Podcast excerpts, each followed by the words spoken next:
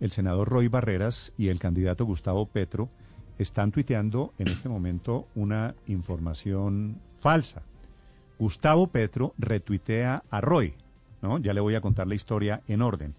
Diciendo que de uno, un comunicado en el que supuestamente un gerente de de uno coacciona a sus empleados a votar por un candidato, por Fico Gutiérrez. Ese comunicado es falso. Lo pone Roy Barreras, que es un hombre importante en la campaña del pacto histórico, lo retuitea Gustavo Petro. Se da cuenta del error Gustavo Petro Felipe hace algunos segundos, afortunadamente Gustavo Petro.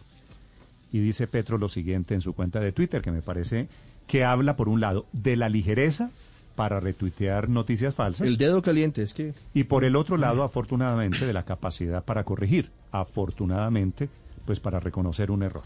Entonces dice Petro hace un par de segundos. El comunicado de tiendas de uno es falso. Ahora hay que tener extremo cuidado en no caer en los fake news de la contracampaña buscan conflictos donde no existen. Los fake news pues son replicados por Roy Pues, y Roy, Barreras, ¿no? Roy Barreras cita el comunicado falso del que nos hablaba Camila Carvajal de las tiendas de uno inexistente donde supuestamente iban a entregarle un 70% de descuento en las compras a quienes demostraran que habían votado por Federico Gutiérrez. Y Roy Barreras hace 10 horas en Twitter citando ese comunicado falso había dicho lo siguiente.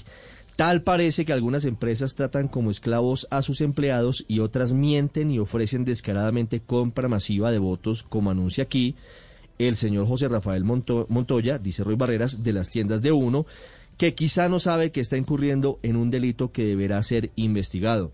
Lo primero que debería hacer el senador Barreras, con profundo respeto lo decimos, y todos, es verificar lo que están compartiendo. Claro. Porque están compartiendo Pero, información pero, pero, falsa. pero, no entendí lo de la contracampaña. O sea, ahora el error de Roy Barreras, que en el que había caído Petro, es problema de la contracampaña. No, Me pero además que había- eso sí es surgió, echarle la culpa al que no surgió es. de Alfredo Saade también, que De es una ellos. persona Eso, cercana de dígame, Gustavo eso, Petro. ese tema que le dan un 70% de descuento a quien vaya y certifiquen de uno que votó por Petro, eso Pero no le cabece es- en la cabeza a, a nadie, nadie. eso no es sensato, es- eso iba- no es iba a real. decir eso, Juan, es una gran tontería suponer que pero, eso es cierto. es ¿no? claro, conocer el modelo pero, de uno. pero se repite siempre el modelo, que es que muchos de los que están rodeando ya Gustavo Petro son los que hacen que él incurra en una serie de errores que por supuesto Pero ¿será tienen que un leen, costo. Juan? ¿Será que se- yo, se yo toman no- el yo- tiempo yo de no sé, leer yo- y de claro, pero yo no razonar? sé, él, él, él seguramente si le pasan el, el, el, el tweet y Sí, no sé quién le maneja el tweet, entonces va Por y eso, re- pero- le retuitean el tweet, pero pues fíjese Pero- lo que se puede armar con una cosa que es y falsa. Sade, Pero y echarle la culpa a la contracampaña, y no lo entiendo. Y Roy, Yo tampoco es que- entiendo es lo que de la es que contracampaña. mire, lo, lo de Roy Barreras Es que ellos me es refiero. increíble, es increíble. Ellos lo no leen Barreras. lo que re- Bueno, comparten no, en redes. bueno, mucha